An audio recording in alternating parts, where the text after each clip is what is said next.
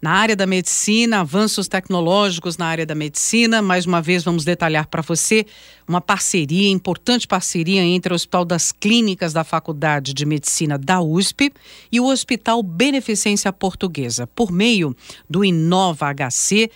Novas tecnologias em áreas remotas irão melhorar o acesso à saúde da população. Vamos detalhar um pouco melhor este projeto. Mais uma vez, o nosso convidado é o professor doutor Giovanni Guiduceri, da Faculdade de Medicina da USP, ele é presidente dos conselhos dos institutos de radiologia, o INRAD, e também o Inova HC para a gente falar então de mais uma importante é, parceria. E aqui já pergunto sobre o foco do projeto, que é auxiliar no atendimento à população e como é que isso é, vai acontecer na prática?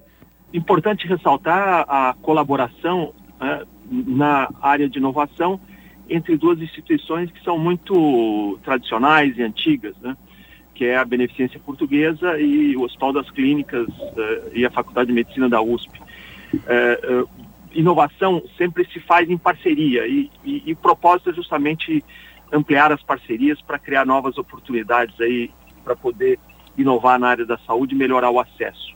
A ideia é começar nesse eh, acordo com a Beneficência Portuguesa, eh, auxiliá-los na conectividade nos programas que eles têm em alguns estados do, do Nordeste do país relacionados à saúde da mulher. Né? É muito importante que as informações, exames e procedimentos que são realizados através do PROAD pela Beneficência Portuguesa, eh, cheguem rapidamente às unidades centrais e sejam avaliados e possam se dar as respostas necessárias na avaliação desses exames para poder tomar as condutas eh, importantes para preservar a saúde das pacientes.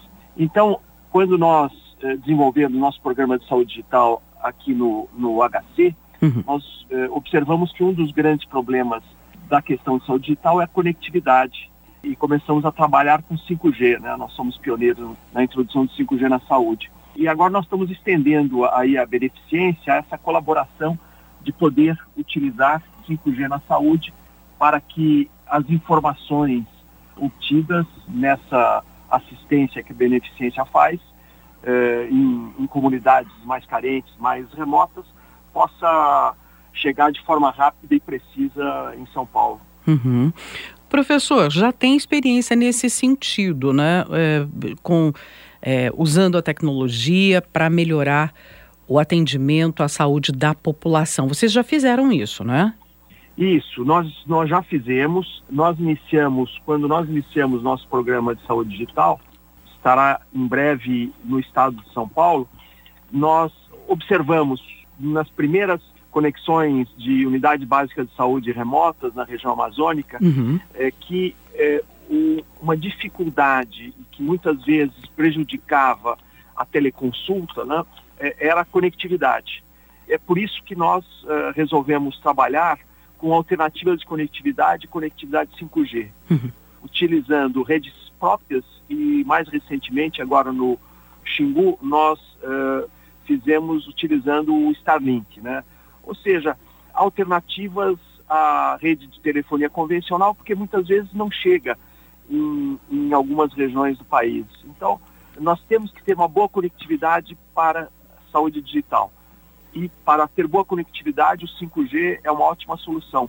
É, mas como o 5G não, através da telefonia convencional, não está presente em todas as regiões, nós desenvolvemos alternativas através de redes próprias e utilizando também a, o 5G via satélite. É, e é justamente é, nesse acordo que nós desenvolvemos junto com a Beneficência, é, fazer com que o sistema digital da Beneficência, é, em locais remotos, principalmente na região Nordeste, possa se beneficiar de uma boa conectividade. Já tem é, município escolhido? Onde é que vai começar essa experiência?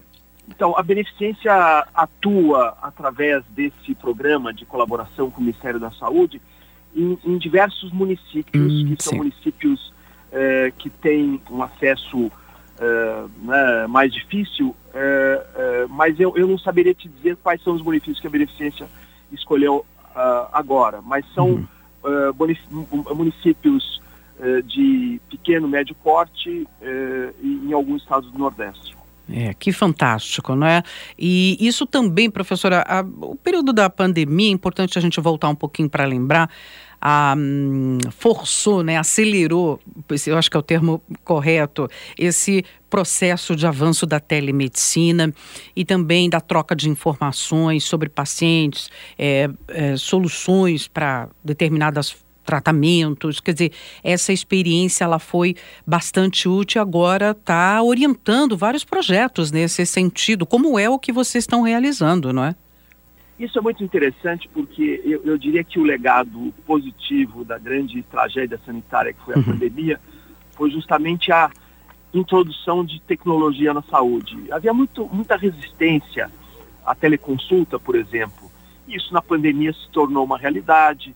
Houve uma uma legislação que regulou a utilização da, da teleconsulta, né, da, da saúde digital.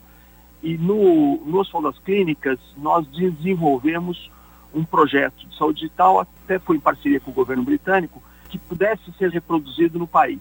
E esse projeto, para se ter uma ideia, hoje o Hospital das Clínicas realiza 130 mil consultas através de, de telemedicina é, que representam um pouco mais de 10% das séries consultas, mas a nossa meta é chegar em quatro anos a 40% das consultas no Hospital das Clínicas através de, é, de saúde digital. Uhum. Com a mesma qualidade é, do que a consulta presencial. É, muitos pacientes acompanhados no Hospital das Clínicas e, evidentemente, em outros áreas de saúde, poderiam ter uma jornada muito mais fácil, uh, muito mais objetiva, uh, através de acompanhamento da saúde digital, eh, e, e, e, isso representa também uma economia importante para todo o sistema de saúde. Uhum. É, sem dúvida, porque você consegue fazer é, é, a prevenção, o diagnóstico precoce, né, diante de uma suspeita de alguma doença, quer dizer, você está é, ganhando tempo na forma de tratamento, dando qualidade para esse paciente e evitando é, o processo, tratamentos longos, consequências que as doenças, no caso aí, o foco é a saúde da mulher, o câncer, o que isso pode é, provocar. Então, é um, é um, é um caminho né, é, que já está avançando no mundo todo, o uso da inteligência artificial, da conectividade nessa área é, de medicina, quer dizer, o que isso pode é, acrescentar. Então, é um, é um caminho muito promissor e tem que buscar parceria para isso. Ainda é um investimento, professor, uma dúvida alto para determinadas, enfim, para determinados hospitais ou para algumas alguns municípios no país, enfim, como é que é isso também, né? Então, a, a saúde digital é muito acessível. Uhum. Né? É por isso que é, nós consideramos que é, a tecnologia pode ajudar muito na sustentabilidade da saúde. Nós sabemos que e, talvez o maior problema da saúde, isso não é só no Brasil, no mundo inteiro, é a questão do financiamento, né? pelo envelhecimento da população, pelo custo saúde. Né? E, e, e a tecnologia pode ajudar a fazer com que nós melhoremos o acesso, reduzamos as desigualdades e, e, e principalmente possamos também reduzir o custo. Então, saúde digital ela é muito acessível. Uhum. Basta né, um computador, uma câmera e uma boa conectividade. E, e, e cada vez mais estão se, estão se utilizando também devices que permitam não só é, ter a conversa do médico, profissional de saúde com o paciente, uhum. mas também esse paciente pode ser monitorado à distância. Né? Pode-se obter informações, é, por exemplo, de é, batimento cardíaco, temperatura, pressão e, e, outros, fundo de olho. Né? Você pode fazer um exame dermatoscópico à distância. Então, cada vez mais, nós temos evoluído para uma teleconsulta com monitoramento, uhum. é, permitindo que informações de exame clínico cheguem ao paciente, ao, ao médico online. Então, a, a, evolução tecnológica mostra que a teleconsulta e a saúde digital vão ser uma excelente alternativa é, de inclusão de, de pacientes em áreas remotas, de acesso mais difícil, é, sem necessidade de deslocamento da família, E eu lembro que áreas remotas no Brasil, elas não estão só na região eh, amazônica, né, como nós pensamos, mas também nas periferias das grandes cidades. Então nós temos que ser inclusivos e justamente eh, a tecnologia pode ajudar nesse processo. Uhum. Tá aí, portanto, essa importante parceria entre o Hospital das Clínicas, né, via é, Inova HC e também o Beneficência Portuguesa, nesse momento inicial para a saúde da mulher né, e saúde materno-infantil, como explicou o professor, oferecendo promoção, prevenção, assistência. Então, são teleconsultas, diagnósticos à distância, posteriormente encaminhamento na rede de atendimento, o quanto isso pode significar, não é? De avanço nos tratamentos, evitar doenças, mortes. Importantíssima parceria que a gente faz questão de destacar aqui. Professor, muito obrigada mais uma vez por sua atenção aqui conosco. Sucesso em mais esse projeto. Professor Giovanni Guiducerri, da Faculdade de Medicina, do INRAD e do Inova HC. Muito obrigada. Muito obrigado, Rosane. É um prazer falar com os ouvintes da Rádio USP. Um ótimo dia para todos.